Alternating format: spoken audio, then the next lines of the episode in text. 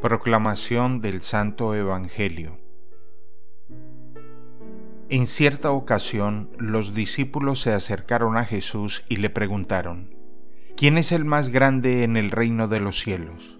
Jesús llamó a un niño, lo puso en medio de ellos y les dijo, Yo les aseguro a ustedes que si no cambian y no se hacen como los niños, no entrarán en el reino de los cielos.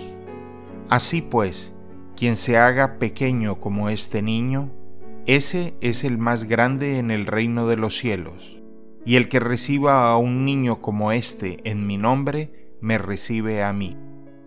Cuidado con despreciar a uno de estos pequeños, pues yo les digo que sus ángeles en el cielo ven continuamente el rostro de mi Padre que está en el cielo. ¿Qué les parece? Si un hombre tiene cien ovejas y se le pierde una, ¿acaso no deja las noventa y nueve en los montes y se va a buscar a la que se le perdió?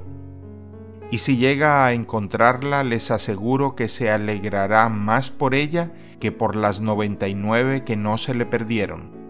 De igual modo, el Padre Celestial no quiere que se pierda ni uno solo de estos pequeños. Palabra del Señor.